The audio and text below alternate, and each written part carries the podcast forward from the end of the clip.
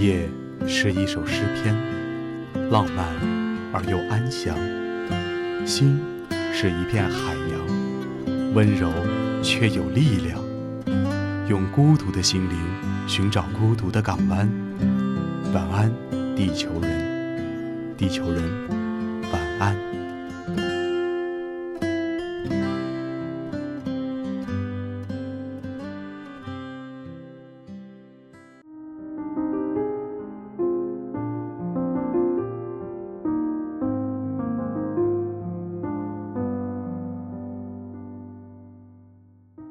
我的初中时代，同学们集体困惑的事情有两件：一是为什么食堂的饭菜那么难吃，但每日都能卖完；二是我们班人气最旺的男生为什么是我的同桌，活宝兼闷葫芦张宝忠。张宝忠同学的校园时光堪称传奇，直到现在，他的学业伟绩还在被当年的老师同学。当段子讲。张宝忠少爷的面相比大家都老，据说是因为小学一年级曾连蹲三年，后来他爸急了，托了关系，不管及不及格都让他跟班上，才一路混了上来。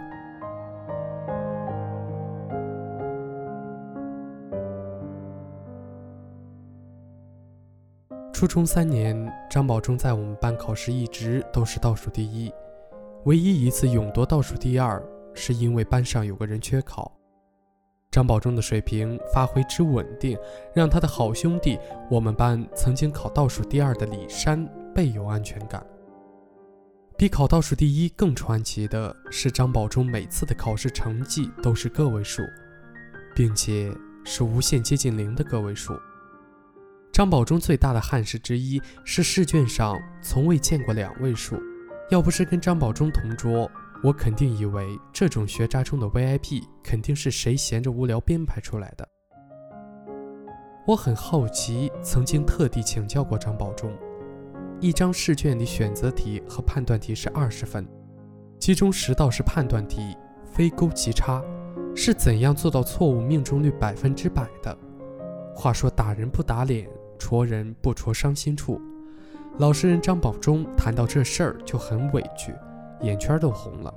他瓮声说：“我怎么知道？老天爷跟我过不去。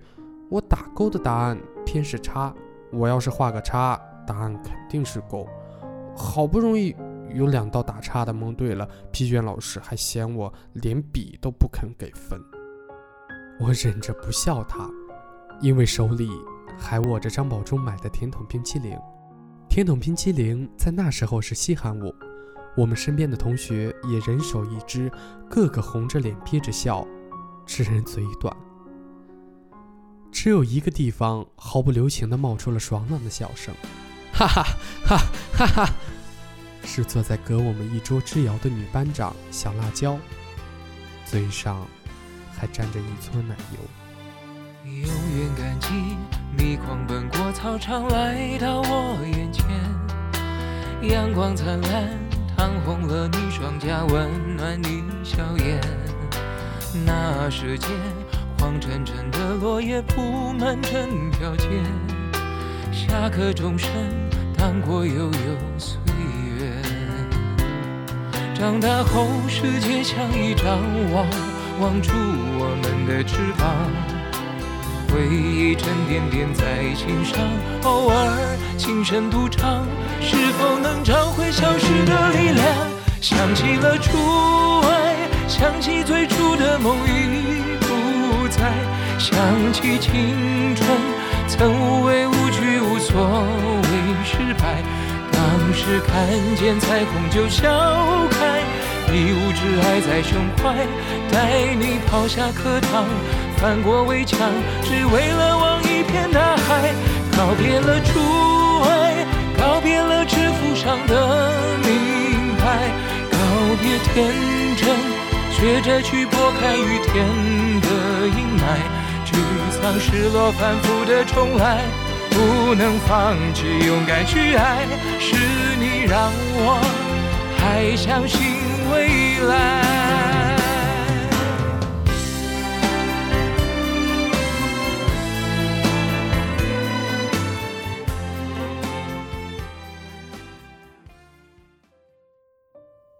学校里的老师没人喜欢张保中，老师们打心底爱的都是各自班上的小辣椒。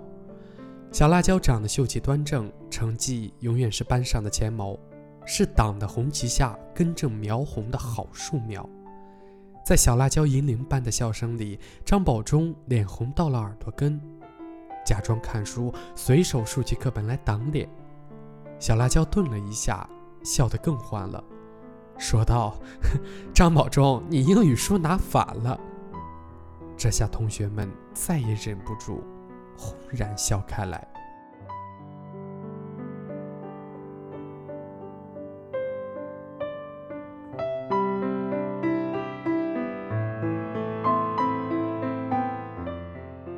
张保中怕小辣椒，这是大家都发现了的事情。张保中在班上的男生堆里是很有威望的，男生们都尊称他一声“钟哥”。但不管什么时候，只要小辣椒一发声，张宝忠就变成了被人拔了中心的一只闷头钟。在外头有小混混滋事，张宝忠头都不抬，爱答不理。班上的老师下令，张宝忠有时也不一定买账。但自习课上，只要小辣椒一点张宝忠的名，正和兄弟们海侃的他，必定马上低头谨声。偶尔还有兄弟不服气的嘀咕。张保忠就紧张的去拿手肘去碰碰人家，示意大家也一道闭嘴，模样拘谨乖巧。小辣椒是我见过自尊心最强的姑娘。小辣椒爸爸早逝，妈妈一个人养大她和他弟。她很小就得帮着妈妈分担地里的农活，但她的成绩永远名列前茅。他家境窘迫，生活费是我们班寄宿生里最低的标准。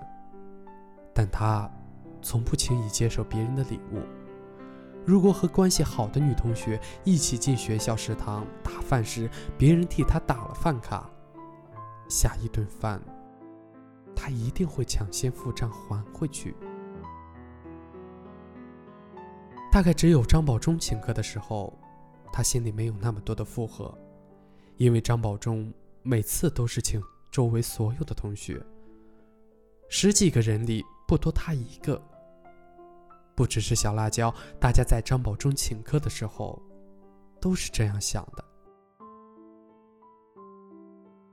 跟着张保中这个阔少一起蜂拥出校门的时候，大家最兴奋的是像大人们一样下馆子的时刻：红烧牛尾、黄焖鸡、笋瓜煨肉。大家跟着张保忠一起吃过的菜，有些家里的大人还没有尝到过。后来，我悄悄发现了一件事：张保忠每次都要点的那几个，全是小辣椒爱吃的菜。四目交接的时候，不要停留太久，适可而止的问候，关心不能太过。好奇也别去探索，妒忌只能深锁。如果忍不住寂寞，也不能对你说。啊，好朋友啊，我的好朋友，不小心的沉默，不想让你太难过，我们就站在落地触碰，也有了界限。如果跨越过彼此那道边界，是靠近还是更遥远？相信我们走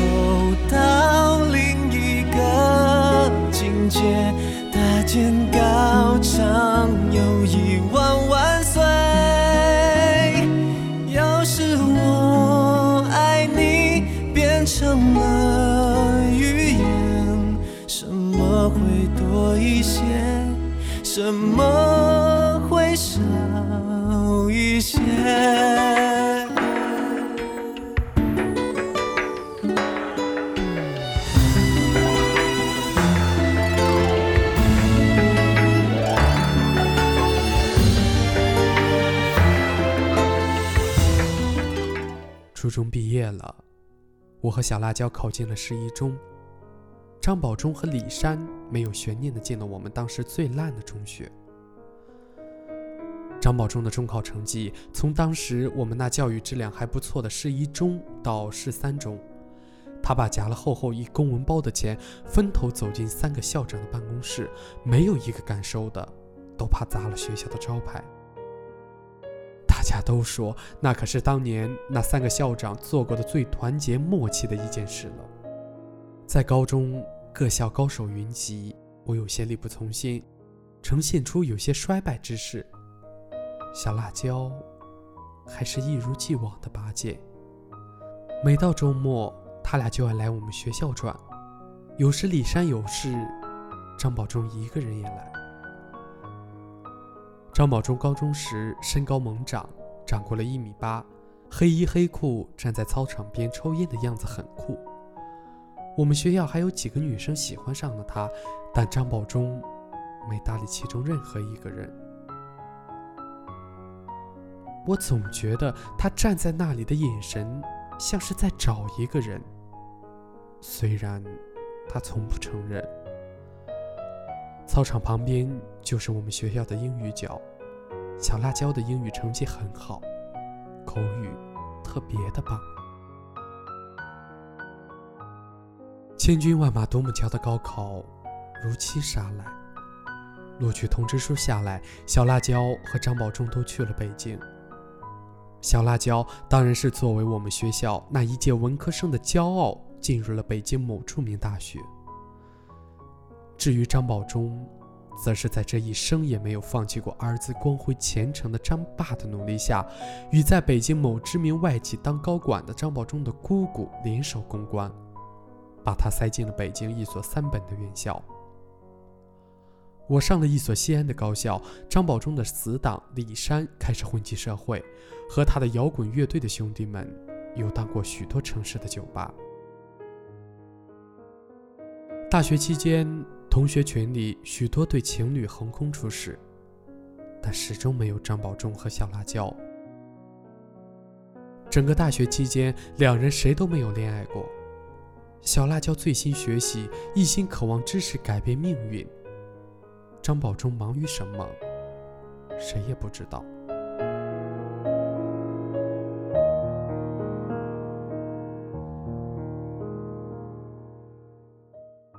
寒假的时候，同学聚会，小辣椒坐在张宝忠的斜对面，依然是初中时那副笑起来没心没肺的模样。小辣椒和张宝忠的关系还像当年那样熟悉，但并不熟络。交谈欢喜，但并看不出喜欢。坐我旁边的李山用手捅捅张宝忠，小声说：“都挤到北京去了，还没把人拿下，你这战斗力够弱的。”原来看出张宝忠喜欢小辣椒的，并不止我一个人。饭吃到后面，喝酒的同学都喝多了，话题聊到张宝忠当年的违纪。有个男生一拍大腿，想起来张宝忠有回考了个七分。众目注视下，醉意醺醺的张宝忠欣然点头。都说做兄弟的擅长两肋插刀，插的刀刀刀都是兄弟的软肋。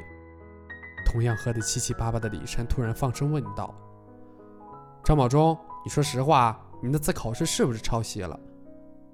张宝忠一愣，然后红着脸，老老实实作答：“嗯。”抄了一点点，在场同学一个个都在座位上笑谈成霍金，小辣椒清脆的笑声还像当年最响亮。很快迎面而来的就是大学毕业，在同学们上蹿下跳找工作的时候，小辣椒考了研，张宝忠在家人安排下进了外企。踏出校门的张宝忠，还和从前用人民币挥斥校园时一样，惹人羡慕。流浪歌手李山那时正飘在大理，蹭着旅店老板的电脑，在同学群里对着张宝忠喊：“保重，拼爹拼不过你就算了，你又整出来个姑，你们家到底还有多少通天的亲戚？能不能借兄弟一个用用？”李山喊出了我们班众多同学的心声。这就是不同人的命运。有人挑灯夜读，书中未见黄金屋；有人蒙头酣睡，前方自有景路静候。一起越走越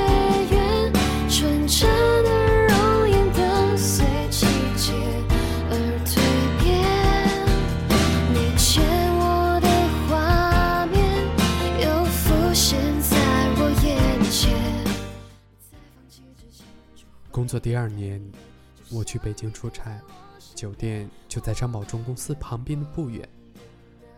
张保忠同学此时已在他那位传说中的姑姑的照顾下跻身领导层，而仅仅能进外企，在其他同学眼里，已经是一件大幸之事。张保忠同学中午请我吃饭，我不好意思占据他午休的时间，强烈要求去鉴定一下他们这世界五百强公司的食堂。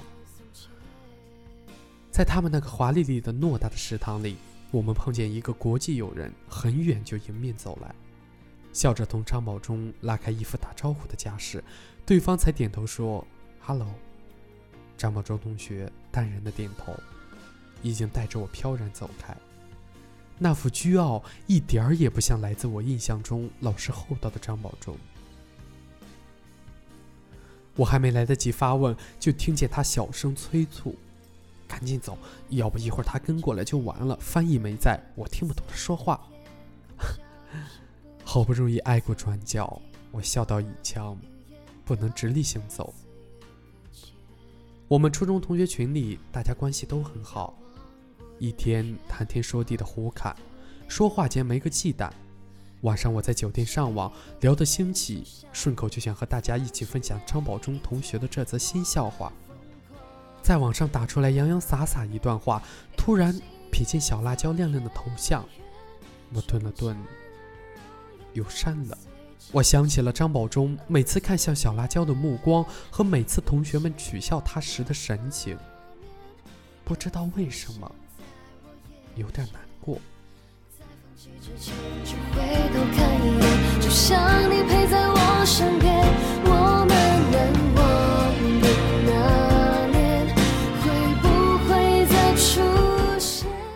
惜的是，张宝忠和小辣椒之间终究。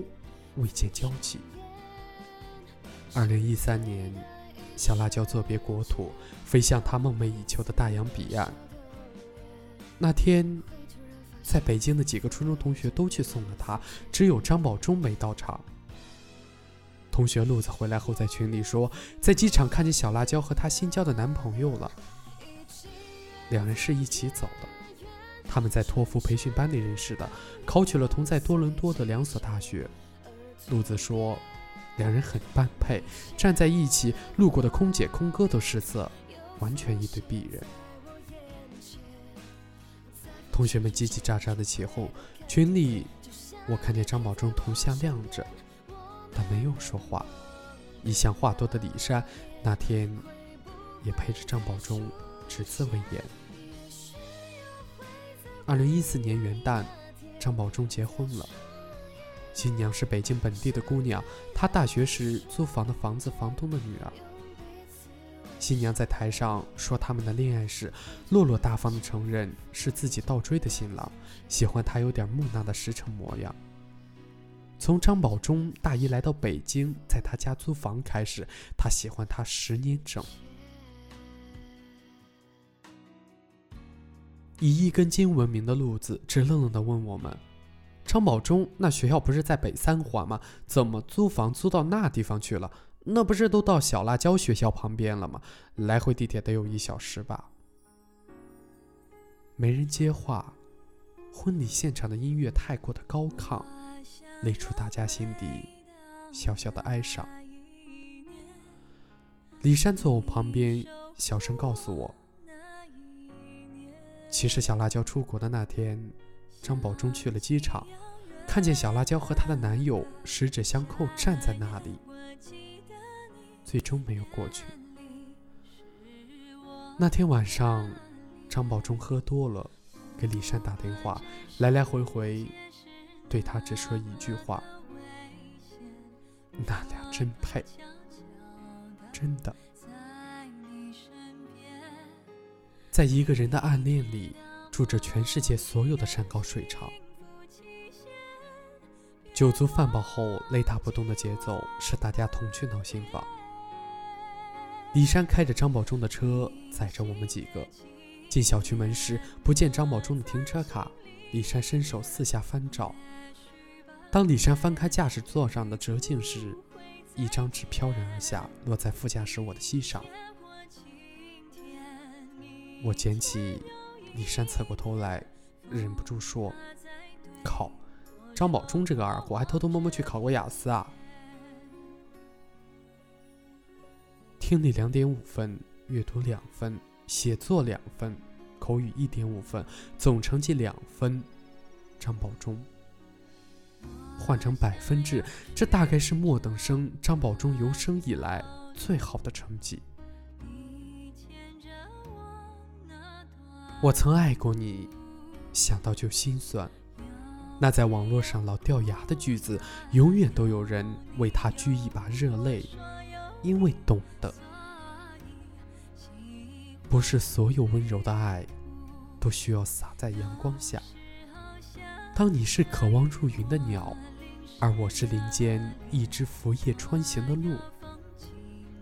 我是那双漠然看你一路挥洒汗水捕云逐月的眼睛。虽不能一路同行，却在无人知晓处曾竭力陪你一程。小辣椒永远不会知道。他曾是张宝忠生命里的最高分。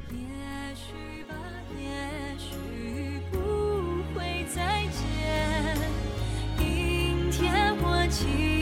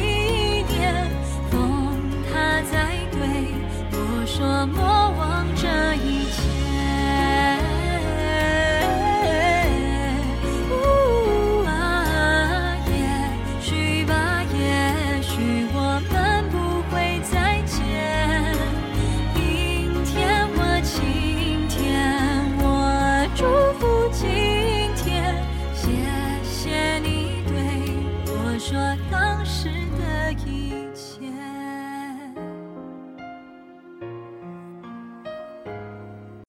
晚安，地球人，Sweet Dreams Baby，九九八号网络电台晚安地球人栏目，欢迎各位小伙伴留下自己的小故事与我们交流哦。新浪微博九九八号网络电台官博私信我们，收听平台喜马拉雅、荔枝 FM。飘飘，如果你对电台事业有兴趣，加入我们，详情可咨询九九八号网络电台招募群，三六二五幺幺七幺二，三六二五幺幺七幺二，九九八 FM 潮湿世界中的清爽一隅。